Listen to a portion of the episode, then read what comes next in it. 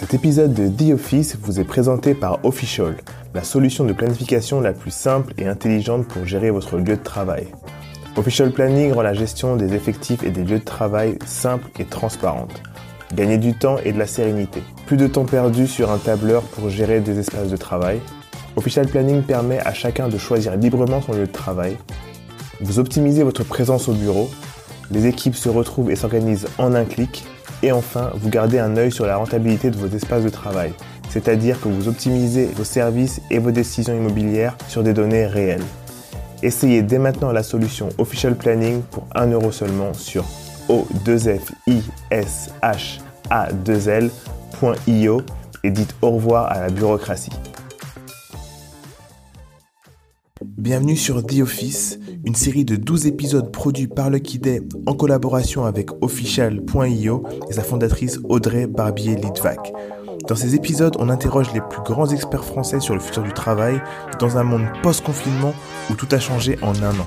Ces épisodes sont diffusés un vendredi sur deux sur le podcast Lucky Day. Soyez prêts, bonne écoute.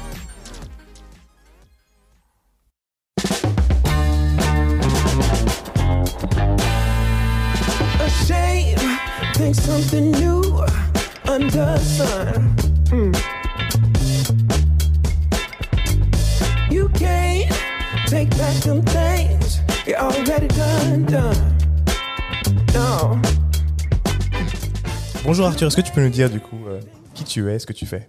Bonjour, euh, donc euh, je m'appelle Arthur de Charentenay. Je suis un spécialiste. Chardonnay? Charentenay, Charentenay comme la Charente, le département, avec N A Y à la fin. Ok. J'ai été traumatisé dans mon enfance, mais on remet un petit, quelques tips. Ouais. En réalité, c'est même un nom un peu plus compliqué, mais j'en parlerai pas aujourd'hui. Euh, donc, je suis, on va dire, un expert de l'environnement de travail, Euh, et donc, euh, je suis passionné par le workplace. Euh, je suis assez passionné aussi de RSE, tout ce qui est euh, développement durable. Tu Ouais. peux nous dire euh, les deux dernières boîtes dans lesquelles tu as travaillé pour illustrer le workplace Donc j'ai C'est pas très connu en J'ai travaillé pour boîte. Criteo, qui est une toute petite entreprise en Mm. technologie française, euh, très dynamique. Euh, donc j'ai travaillé chez Criteo pendant un an et demi. Euh, malheureusement, ça s'est terminé, mais Criteo Les locaux étaient transformation. Les locaux étaient cool, euh, pas très loin d'ici, dans le 9e. Ok. Un siège, on va dire, historique, iconique, euh, au 32 Blanches, avec un super rooftop, euh, avec vue 360 sur, euh, sur Paris. Euh, et un projet de transformation incroyable, euh, mais euh, une expérience vécue que pendant le Covid. En gros, Ah je suis ouais, arrivé le ah 9 oui. mars. Le 14 mars, je fermais le siège social de, de Paris et je fermais tous les sites européens puisque j'étais euh, directeur euh, environnement euh, Europe. Euh, voilà, donc euh, une expérience d'un an et demi, assez courte, très intense. Euh, pas mal de rencontres super intéressantes. euh. et, et avant ça, j'ai travaillé 7 ans chez Nike. Ok. Donc, euh, moi, je suis un peu un aficionado de Nike depuis très longtemps. Fan de, de tennis, d'Agassi, fan de skateboard, de glisse, tout ça. Et un jour, on m'a dit oui pour aller travailler chez Nike, donc j'ai sauté dans le bateau. Et, euh, et travailler chez Nike, c'est un peu comme courir euh, avec des Kenyans. C'est-à-dire que tu- si tu tombes, t'es mort. Donc, euh, Ah ouais c'est Ah une boîte fantastique, avec une énergie fantastique. Et donc j'ai appris énormément chez Nike en 7 ans. Alors attends, j'aimerais savoir qu'est-ce que tu faisais là-bas concrètement? Alors concrètement, j'étais euh, d'abord procurement facility manager. En gros, c'était responsable des achats et euh, des services généraux en France. Euh, quand je suis arrivé, euh, siège à Saint-Paul-l'Aumône, près de Cergy. Les services généraux, c'est quoi? C'est c'est tout ce qui est, par exemple, les produits pour les toilettes, etc. Ouais, exactement. C'est. Je faisais les toilettes. Euh, je- alors en fait, les très deux priorités. Non, mais c'est ça. Non, c'est Ouais, vrai, c'est ça, c'est ça, Ouais, les services généraux, je sais, je sais. Les services généraux, en fait, c'est tout et rien. C'est tout l'administratif. Mais moi, mon- C'est tout ce que les autres ne font pas. Mon premier job d'été, Ouais. j'étais au moins généraux chez RFF, Réseau Ferré de France. On en parlait. Ouais, on en parlait. Ouais. Et Et ben, je faisais et ça. en fait, les services généraux, ça veut tout et rien dire. C'est-à-dire que c'est des personnes qui vont faire tout ce que les autres ne font pas. La manute aussi un peu. la manute. Ouais. En, gros, on s'occupe, euh, au service généraux, on s'occupe des, des immeubles, l'immobilier, euh, la sécurité, euh, le nettoyage, l'électricité, enfin l'alimentation d'électricité, Mm. la gestion des risques physiques, en fait, des collaborateurs, souvent les flottes automobiles, le voyage, les Ouais. événements internes parfois. Amener Euh, les tables. Voilà. Alors après, il y a tout ce qui est tout ce qui est petits projets du quotidien ou gros projets euh, de la vie de l'entreprise. Mm. Et notamment euh, dans une société comme comme Nike, il y a beaucoup de projets du quotidien, beaucoup d'événements. euh, internes et puis avec des acteurs un peu aussi de, de l'écosystème.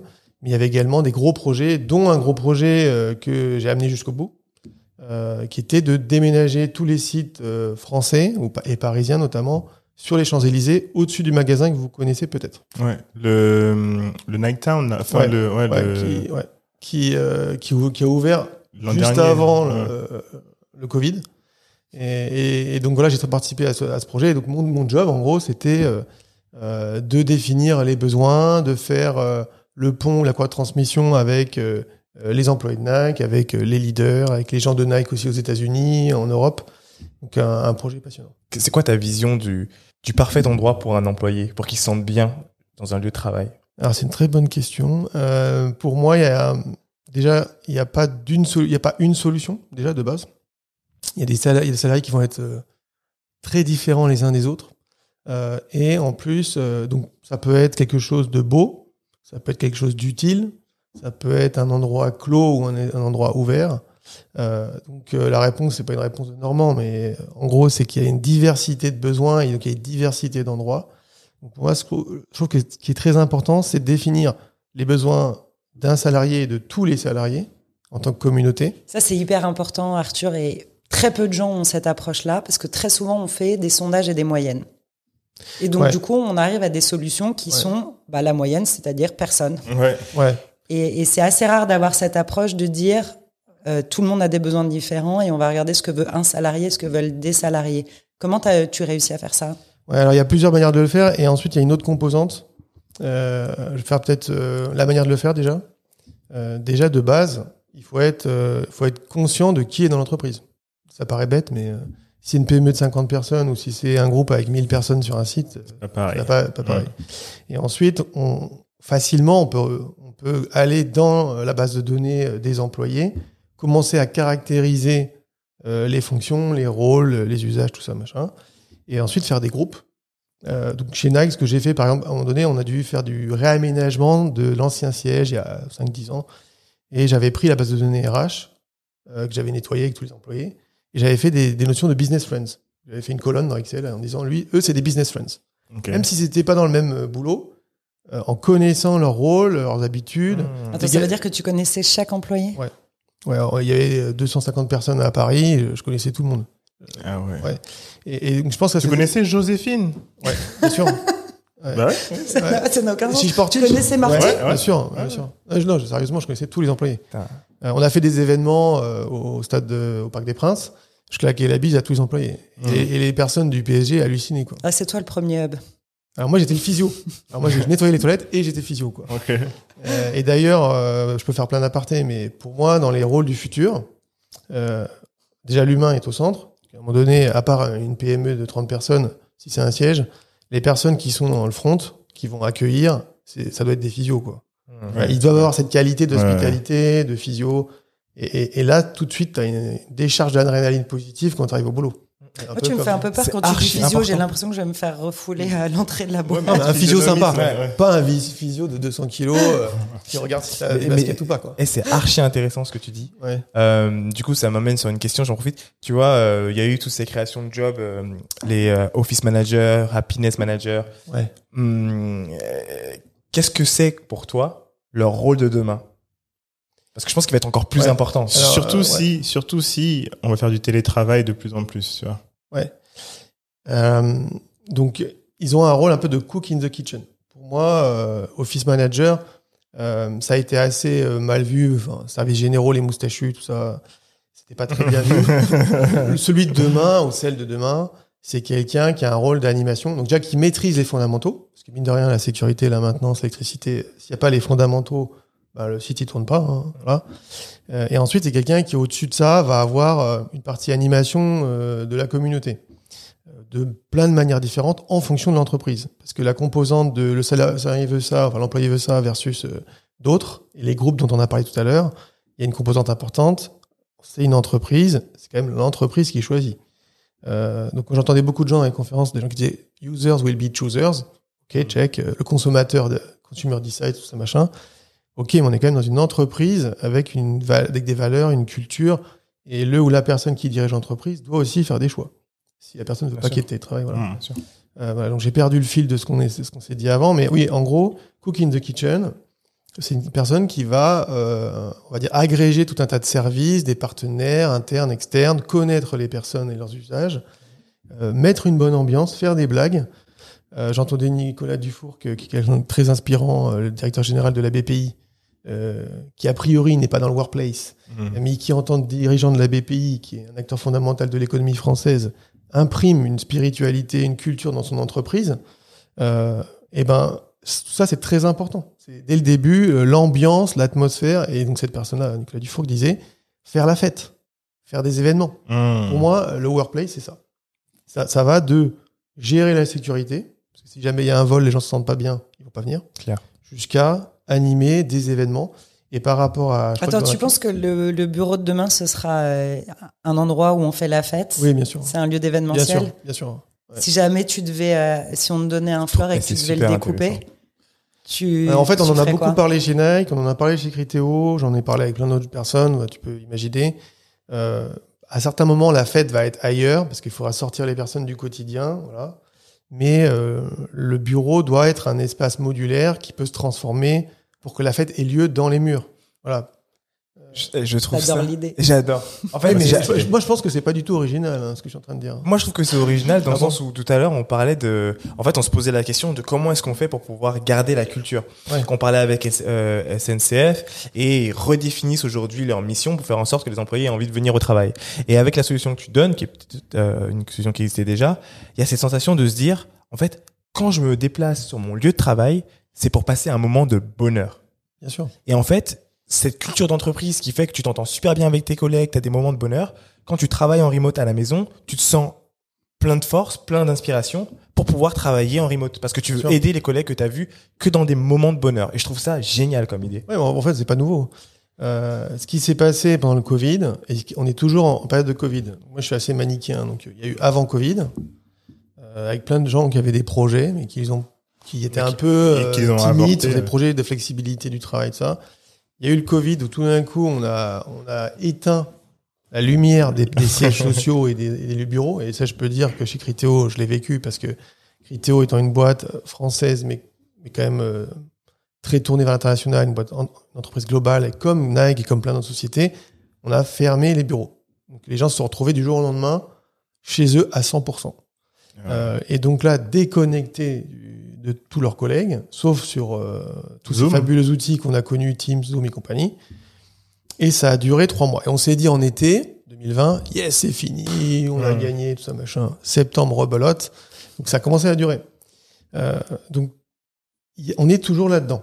On a toujours pas mal de- d'entreprises euh, qui n'ont pas repris le travail à 100%. Euh, Loin de là, ils sont à, 5, à 10%, certains. Il y a très 50%. peu Ouais, d'entreprises ouais. qui sont revenues. On voit beaucoup de gens dans, dans le métro quand même à Paris. Je vois du monde, ouais. ouais. Ouais, il y a du Je monde. sais pas où ils vont. Mais Bah, il y a beaucoup de de monde quand même qui est revenu. Il y a beaucoup de so- sociétés françaises, parce que les sociétés françaises n'ont pas du tout réagi de la même manière que les sociétés anglaises, qui ont une culture du risk management et liability, c'est-à-dire la partie juridique, la responsabilité juridique de l'employeur, et les sociétés américaines n'ont pas du tout réagi comme les sociétés françaises.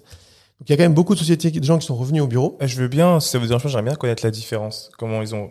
En ils fait, aux États-Unis, euh, je pense, j'imagine qu'il y a euh, la peur de prendre un procès, parce qu'en gros, euh, José, Tu imposes. plutôt euh, Robert, Robert est venu au bureau et euh, à la demande de son entreprise et, et pas de manière volontaire en gros. Et il a chopé le Covid et il est décédé et toute sa famille est décédée derrière. Ah, ok. Ouais. Ouais, ce côté-là, il y a Tu vas un peu loin dans les Oui, Ouais. évidemment, je je, mais je- c'est le. je force un peu le trait.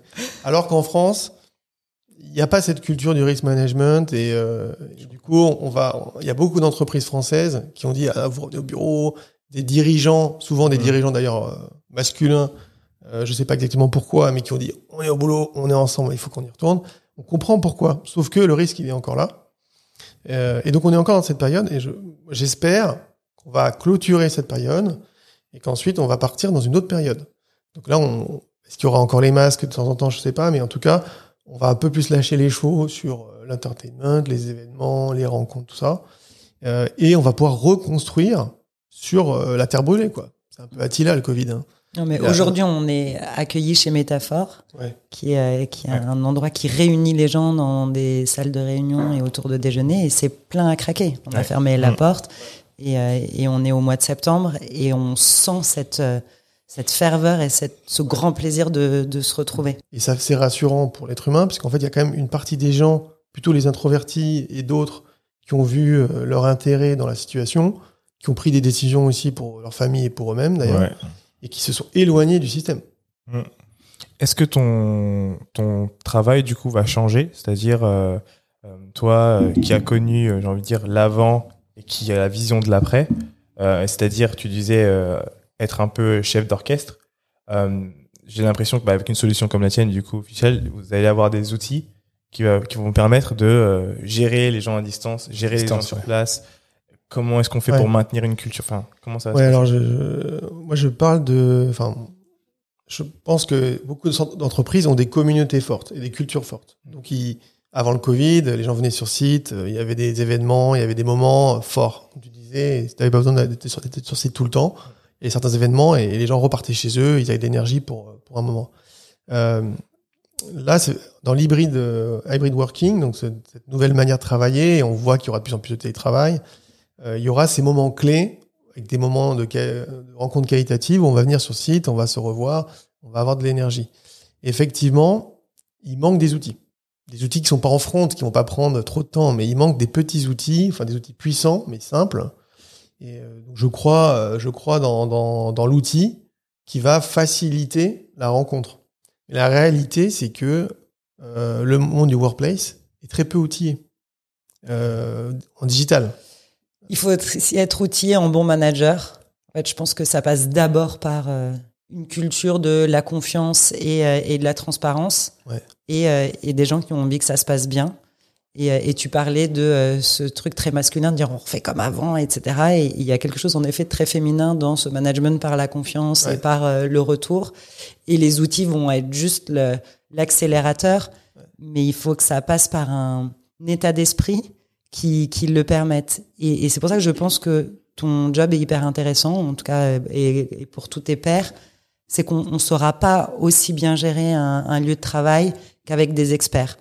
Parce que les managers euh, doivent faire tourner le business, que euh, c'est pas leur formation et leur euh, euh, but ou destin de d'animer un lieu de travail et que ça doit être dans les mains d'experts qui donnent vie à ces lieux, euh, qui, comme tu le disais tout Ouais. à l'heure, euh, connaissent les 250 000 ou 1500 Visages, ouais. employés, visages, et euh, savoir comment ils se portent et leur donner envie de, de revenir. Workplace, c'est le lieu de travail. quoi. Voilà, c'est le, Ouais. wo- C'est le vrai que travail. ça Et souvent, aujourd'hui, quand on fait des recherches workplace, on tombe sur des outils IT d'ailleurs. Parce qu'ils se rendent compte que les outils qu'ils avaient euh, avant le Covid n'étaient pas forcément les meilleurs. Ils ont basculé sur des outils, donc Teams, Zoom et d'autres Mm. outils hein, collaboratifs qui ont, euh, qui ont pris leur envol. hein. Ouais. Voilà. Zoom, ça a pris. euh, Voilà, ils, ont, ils, ont, ils ont explosé Ouais. et ils ont sauvé un peu beaucoup de gens hein, parce qu'il y a quand même plein, plein de boîtes qui ont réussi à continuer à travailler grâce à ça. Ouais. Il y a beaucoup de projets qui sont d'abord sur le digital. Et Ce que je pense, c'est qu'il faut aussi des, des projets sur euh, l'évaluation des espaces physiques, l'évaluation de l'organisation euh, humaine et des outils aussi back-office, front-office, qui vont soutenir le futur espace de travail physique. Et là, il y a du boulot. Donc euh, là, il y a, et apparemment, il y a beaucoup d'entreprises qui se rendent compte que euh, pour faire revenir les salariés, les employés, qui ont été longtemps loin de chez eux, euh, ils vont pas pouvoir euh, s'appuyer uniquement sur les espaces qu'ils ont aujourd'hui. Ouais. Et pas, ils vont pas pouvoir aussi signer juste une charte de télétravail. Il va falloir qu'ils fassent plus que ça. Quoi. Et c'est quoi plus que ça pour toi? En fait, il va, il va falloir qu'ils redonnent de l'énergie euh, à leur équipe, parce que beaucoup de, de personnes n'ont plus d'énergie, je pense qu'aujourd'hui. Euh, et ils vont devoir faire du lieu de travail un lieu convivial, évidemment, Hybride aussi. hein. hybride, convivial, euh, business, parce que c'est pas aussi ouh, ouh, on est une communauté, Ouais. on, vient chiller, jouer au baby. Euh, c'est quand même du business. Ils vont devoir enfin, faire revenir les clients. Euh, mais les employés, quand ils vont revenir en mode hybride, qu'ils auront plus leur bureau, parce que on peut pas aligner 1000 bureaux, c'est pas possible. Ouais. Pour une entreprise de 1000 personnes, c'est un peu comme les nuls, quoi. Euh, on peut pas aligner 1000 bureaux 1000 fois, quoi. Ça va pas marcher, ça. Sinon, on n'aura rien fait, quoi. On va dépenser autant d'argent et, les gens seront tout seuls dans des bureaux, comme IBM a fait il y a 15-20 ans, c'était une catastrophe. Euh, donc, ce qu'ils vont devoir faire, c'est créer des temps forts, une respiration. Les gens sont pas là, les gens sont là. Et puis, ah, il y a des équipes. Il va falloir trouver, ça va être compliqué, hein. C'est l'équipe R&D qui est là. Ils vont peut-être faire un, un énorme hackathon pendant une semaine Donc les autres, ils vont, ils vont rester chez eux parce que ça va être le gros bordel pendant une semaine. Il y aura des pizzas sur les murs, tout ça. Et, euh, Mais et même, voilà. même, excuse-moi de te couper, mais même, euh, par exemple, en termes stratégiques organisationnels, tu fais venir euh, la team tech et la team marketing.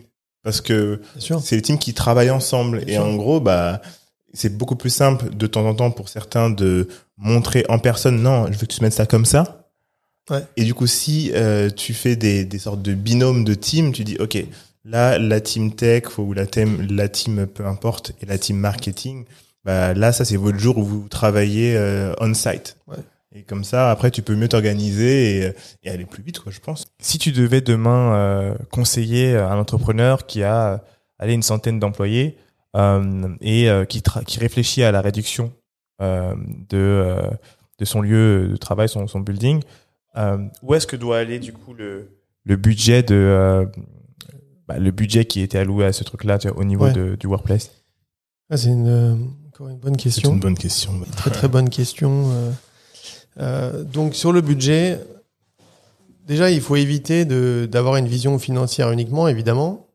Euh, sinon, il y a des chances que ça va aller dans le mur, parce qu'on va être très tenté de couper en deux les mètres carrés et puis de rester comme avant. Hmm. Euh, ensuite, euh, il va falloir, je pense, faire un- une analyse de ce qui était dépensé avant versus une analyse, euh, une analyse de, des ambitions, euh, de ce qu'on veut faire en tant que leadership, patron, patronne de l'entreprise.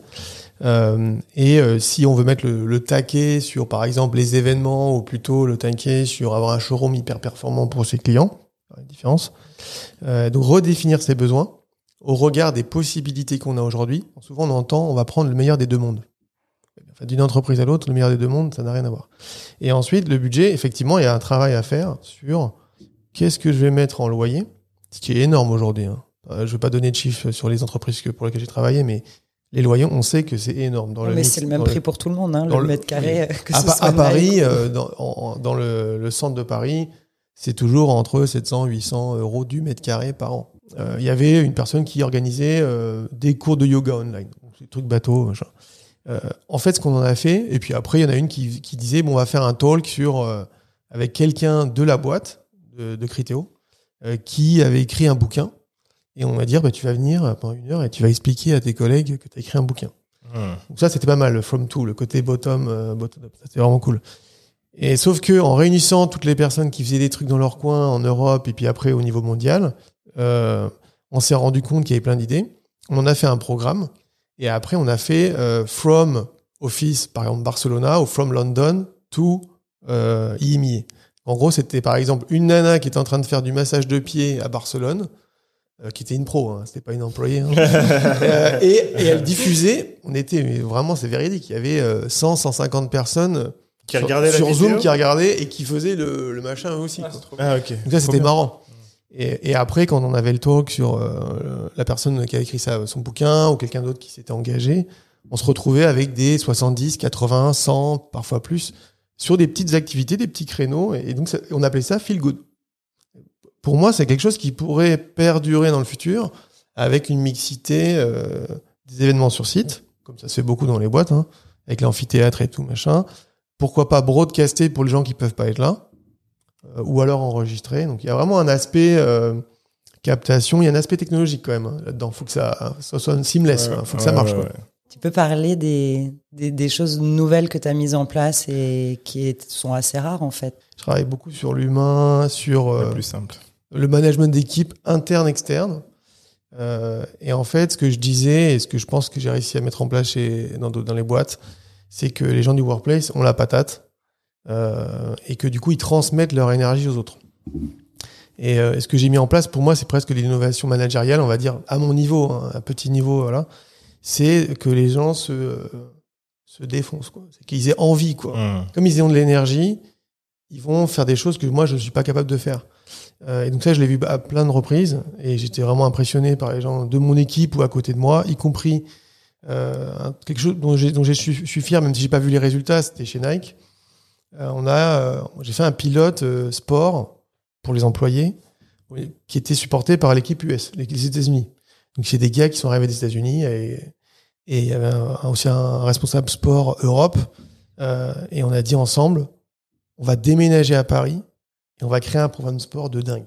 Donc les gars de Nike, qui sont beaucoup, beaucoup de passionnés de sport, et qui sont vraiment des gens euh, hyper enthousiastes, énergiques et parfois très, très pointus dans leur domaine, on va leur dire, OK, on, pa- on va à Paris, dans Paris. D'ailleurs, on a choisi les Champs-Élysées, pas par, pas par hasard. Il y avait le magasin, mais tout ça, c'était un projet global qui aurait pas pu se faire euh, sans le, siège social au-dessus du magasin. Euh, on a fait ça parce que les Champs-Élysées, c'est aussi près du Bois de Boulogne. Il y a aussi des, un écosystème, en pour fait. faire du running, etc. Ouais, on- ouais. Et en fait, on a vraiment travaillé ça. J'ai même eu un chef de projet, Fabien, euh, full time là-dessus, sur le sport, euh, jusqu'à la livraison du site et même après, un an après.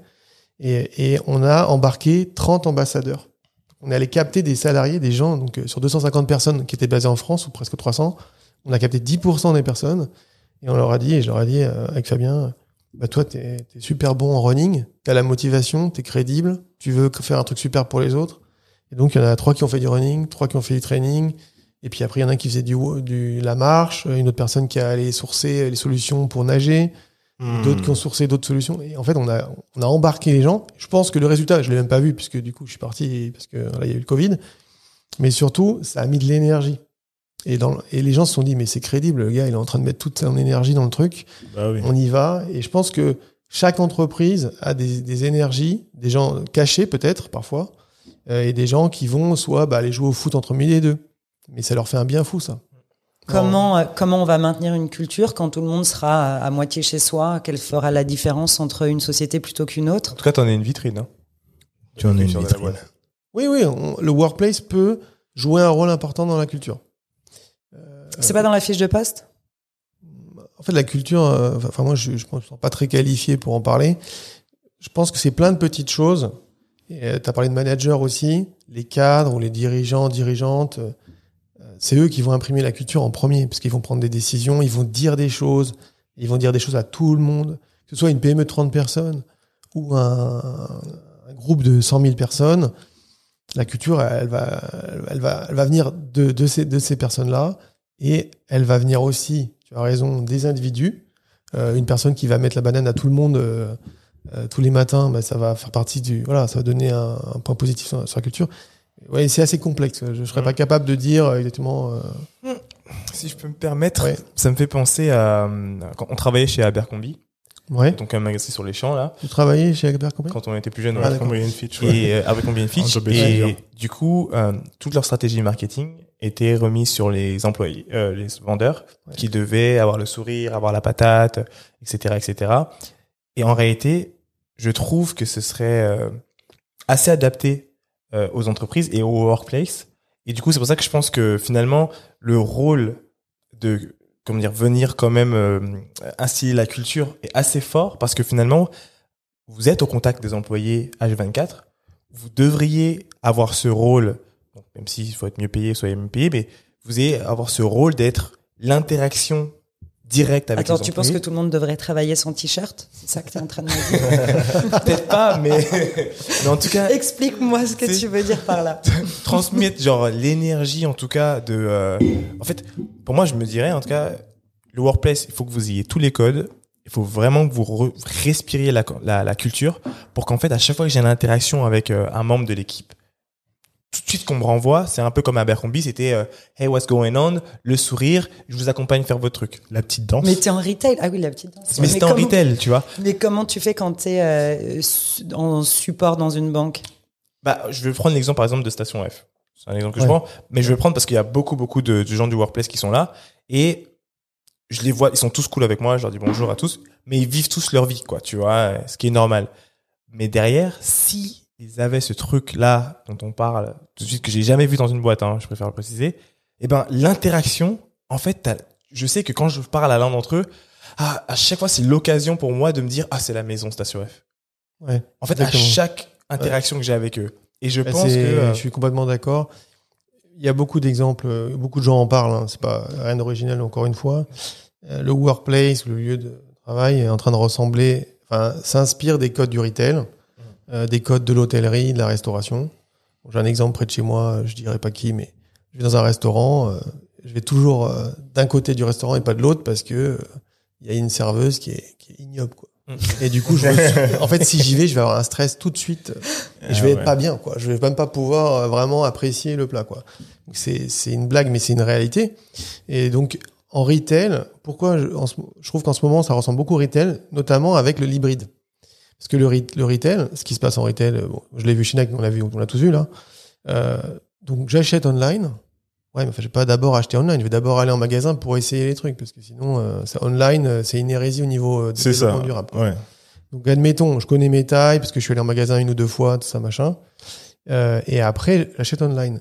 Et quand j'ai besoin d'un coup de picouse ou j'ai envie de voir Nadal euh, qui passe à Paris, euh, je vais au magasin. Je vais aller à l'événement qui est dans le magasin, Mm. en tout cas. Ou alors, je vais vivre une expérience un peu différente ou euh, je vais essayer de, je vais redécouvrir d'autres choses, en fait. Bon, je reprends encore l'exemple de Nike, mais euh, c'est vrai dans beaucoup de, de, de boutiques aujourd'hui qui sont un peu des, qui sont des showrooms, en fait. Des showrooms. ouais. Pour moi, le, le- le travail, c'est un peu ça. Je vais au travail, euh, je vais avoir une super euh, réunion, après je vais aller travailler à un endroit qui, est- qui, est, qui est bien.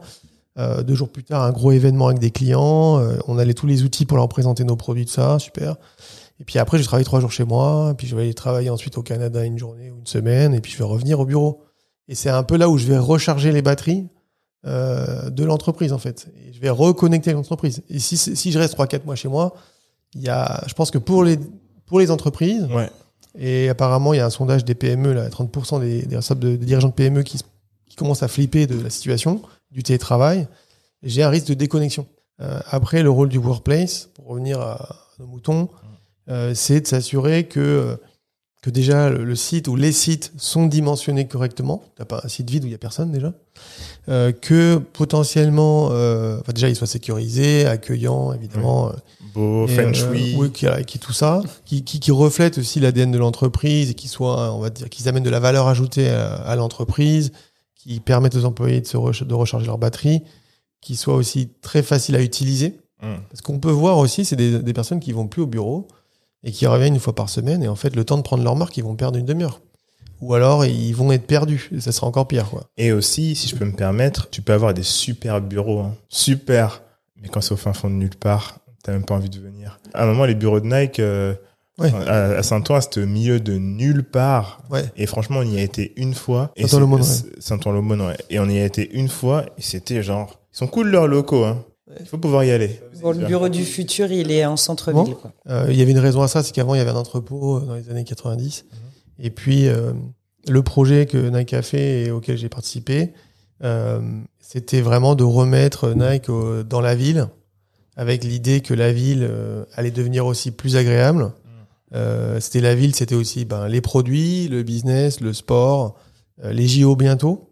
Enfin, faut se projeter un peu dans le futur. Euh, et puis tout un tas d'événements. En fait, la ville, euh, c'est le concept de, de réunion, de, de hub, de, Ouais. de- voilà, de lieu aussi de convivialité.